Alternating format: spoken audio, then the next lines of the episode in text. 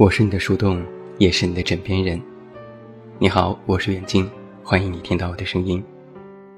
找到我参与节目互动，你都可以来到我的公众微信平台“远近零四一二”，或者是在公众号内搜索我的名字“这么远那么近”进行关注。另外，我的新书故事集《我该如何说再见》也已经全国上市，也期待你的支持。最近在出差。在晚上的工作聚会上，认识了一位新客户。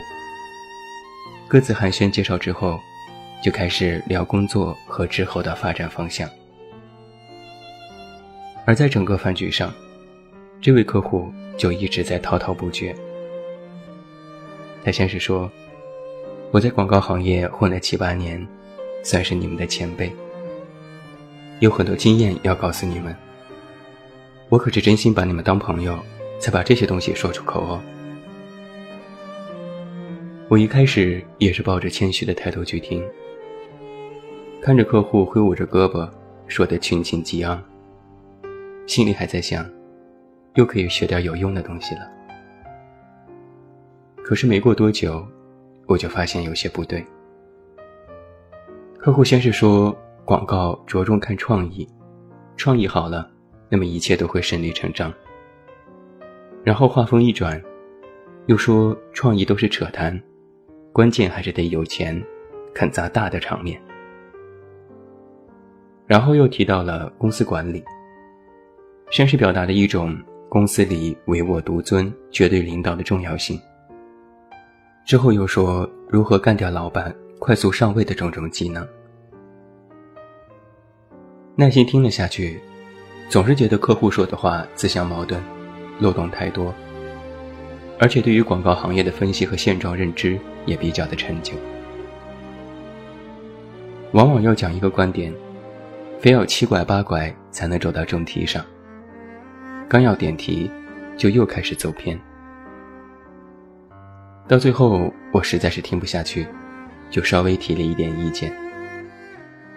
结果他就有些生气地说：“我是为你们好。”是在教育你们，是在传授经验。你们不听我的，将来是要吃亏的。你们还年轻，迟早都要面临这些问题。按照我说的去做，就绝对没有问题。本来好好的一顿饭，成了客户自己的演讲大会，还不允许任何人发表意见。到最后，我们都只能默默点头，附和地说。对对对，是是是，我们改。散局之后，我和同事立马开启了吐槽模式。同事说：“我怎么一开始就被他唬住了呢？他还说自己从业七八年是前辈，我们可都是从业十几年的人了呀。”我也笑了，估计是他最初的阵仗拉得太大，把我们都给唬住了。同事说：“像这种说话一堆漏洞，但自以为是都是对的人，要趁早远离。”在《孟子·离楼上》当中有这样一句话：“人之患，在于好为人师。”你身边有这种好为人师的人吗？总是喜欢站在某个制高点上，俯瞰众生。动辄用一套套的大道理教育人，颇有一种我最牛逼、舍我其谁的感觉。我给这样的人啊，起了一个全新的称号——成功表。我细想了一下，在我的生活当中，还真不缺少这样的人，把自己扮演成人生赢家，像是人类的导师一样去指点山河。那首先你要分清楚，什么是有用的建议和意见，什么是好为人师。这其中有一个关键点，就是有效的交际效应。一个人如果对于你的烦恼，能够站在你的角度去思考，替你真心分析，并且有条不紊地指出种种问题，帮你梳理关键信息，提出有效的建议，那么这就是有效的交际。但是一个人，不管面对怎样的问题，都说是你的错，都说是你不够成熟，拿出完全自我的一套高大上的理论进行压制，甚至不分青红皂白就数落和以偏概全，那么这就是无效的交际。其实啊，好为人师者，在很多时候，最终目的。不是为了帮人去解决问题，而是去炫耀自己，拿着别人的问题来彰显自己有多厉害。目的不是传授经验，而是炫耀经验；不是帮别人规避错误，而是明确指出错误，用自己的想法去压制别人的话语权，并且试图占领意见的最高地。可以这样理解。真正帮助你的人，最终的落脚点是，你应该这么做，或许能够更好的解决问题。但是一个好为人师的人，他们最终的目的，只是在说，看我多牛逼，看我多厉害，看我比你懂得多，所以难怪你会有这样的困扰。这样的人啊，其实往往控制欲特别强。他们期待所有人都围着自己转，也太过以自我为中心，期待支配周遭的所有人，对自己俯首称臣。我曾经看过这样一个简单的说法：有的人期待的是我和你一起成长，一起进步，大家相互学习，相互探讨；而有的人心里想的却是。没有我的指导，没有我的引领，你们可怎么活？而这样的人，往往最容易说的一句话是：“我这都是为你好，听我的，准没错。”如果你身边有这样的人，那请你一定要警惕了。那什么是成功表呢？就是时时刻刻。都喜欢好为人师。我们在现实生活当中，某些所谓的专家，往往扮演的就是这样的角色。我曾经在郭德纲的相声里听过这样的一件事：在当年，有许多所谓说相声的专家都去找他，用蹩脚的普通话循序教导说：“你的相声不能这样讲，不能低俗，要高雅。”要有教育意义。郭德纲反问说：“你一个普通话都说不好的人，教我怎么说相声？”其实啊，这就是在谈很多所谓的专家、好为人师者，自己其实并没有多大的能耐，也不是某个行业的顶尖人物，却总是喜欢端着“你要这么做，不然你就是错”的态度去颐指气使。有句俗话说得好：“一瓶子水不满，半瓶子还晃荡。”讲到这里，耿直的我就要怼一下现在的某些作者。如你所见，现在很多比如干货的文章非常受欢迎。首先标题就非常具有煽动性，比如“一年赚三百万，你需要做到以下几点。”为什么我可以靠它赚钱，但你却不行？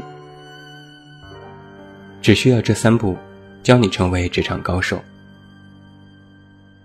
从月薪三千到年薪百万，我靠的是这几句话。这七句话就是全部人生的真相。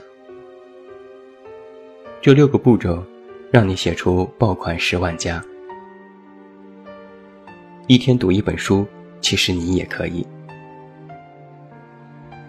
你瞧，有没有发现这些标题极具诱惑力？将一些看似非常难的问题，用几句话或者是几个观点就可以完全解决。用非常笃定的语气来告诉你，你就这么做，分分钟就可以成为他的样子。我曾经拜读过这些文章，是否有用暂且不提。但我了解过一些作者的背景，觉得细思极恐。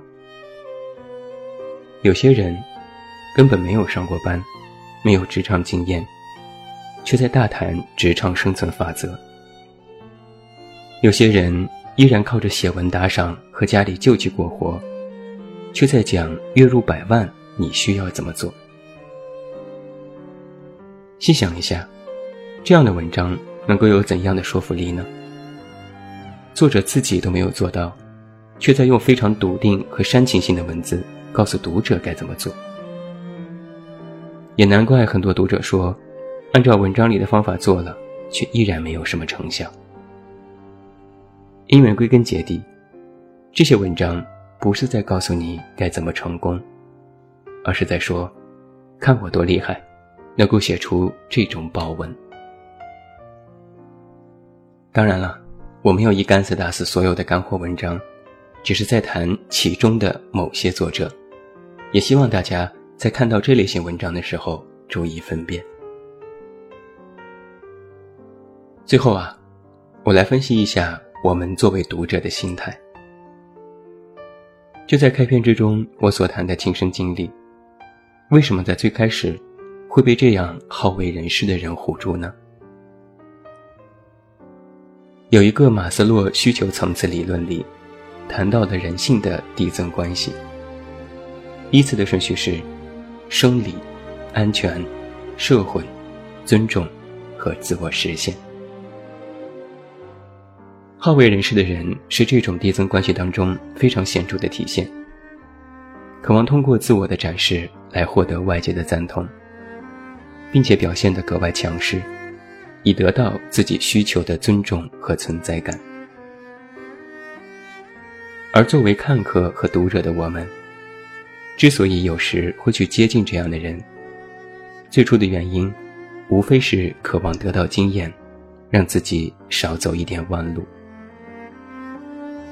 而这其中有一个关键点，我们却不自知，那就是我们想走捷径。而一旦你选择了走捷径，就会认为捷径是你唯一的道路，堵死了其他的可能性。但问题在于，你所渴望的捷径是否适合你？它对别人或许有用，那对你而言，是否是真的？最快达到目的地的方式呢？而这种根源，其实来自于我们的浮躁，期待不劳而获，拿着别人现成的经验去走路，就好像是不用依靠自己的双腿，多几根拐杖照样可以前行。但实际上啊，做任何事情，都需要你自己去体悟，甚至是去碰壁。哪怕别人说的再天花乱坠，你听得入心入耳，到头来真正需要去做的还是你自己。如果不亲自去做，只是拿着别人的一套套理论，就会变成自己的装逼论调。慢慢的，自己也就变成了光会说不会做的绣花枕头，甚至也成为了那种好为人师的人。很多所谓的成功学，都在大谈途径，笃定的告诉你要如何去做。但实际上，他们却没有对你说，他们为了度过这些，怎样亲自挨过的那些艰难的时刻。很多所谓的好为人师，无非是自恋和自负的结合体，不是有效的沟通和交流，更多的是自说自话的独白。对你的人生没有多少指导作用，因为他们根本不在乎。这样的人啊，穿着善良和正义的外衣，长着一颗圣母的心。意见是好的，有效的意见可以帮助到自己，但是一定要记住，想要变得更好，走别人走过的路，一般都是错的。一个人啊，不可以过度的依赖任何经验，这很危险。想要成为独一无二的自己，是要培养自己的不可替代性，才是你的当务之急。不要总是想着站在高处去指点别人的人生。我们只能尽力让自己活得更好，和别人进行有效的沟通。这和对别人指手画脚、颐指气使是两码事。后来我遇到这样的好为人师者，潜台词都是：快别逼逼了，我自己的日子，我自己瞎过吧。请远离你身边的成功表，因为他们往往徒有虚名。那么多是非，怎么都不对，夜深了我却忘了睡。你侧脸相对，我快要忘了你的美。走过了年少，风雨后相偎，虽然也有些不完美，我画的蓝图又做到了多少？你无畏。爱情不过是清晨醒来的眼神，爱情不过是你帮我系上纽扣，爱情不过是电话那头你轻轻的问候。我想起你了，爱情不过是夜里留盏灯。爱情不过是窗口期待的身影，爱情不过是风雨到平淡，仿佛没来过。我想起你了，爱情不过是一把伞下的争吵，爱情不过是你宽容我的原谅，爱情不过是我迷路时。你紧紧抱着我，我想起你了。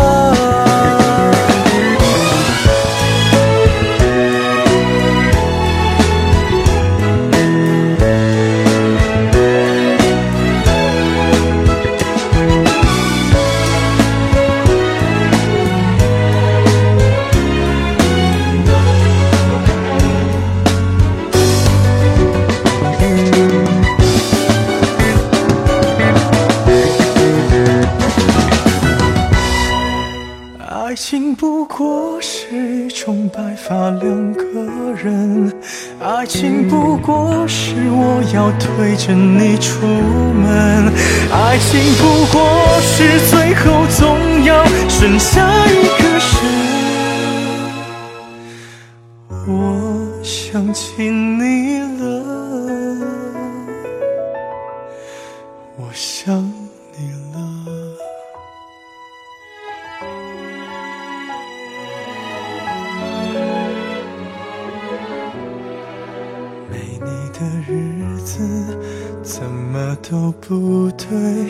一个人坐着不想睡。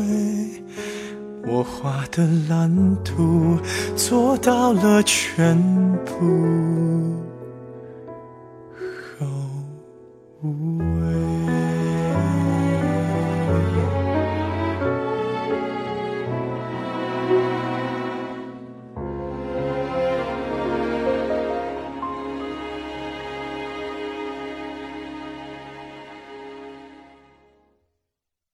本节目由喜马拉雅独家播出。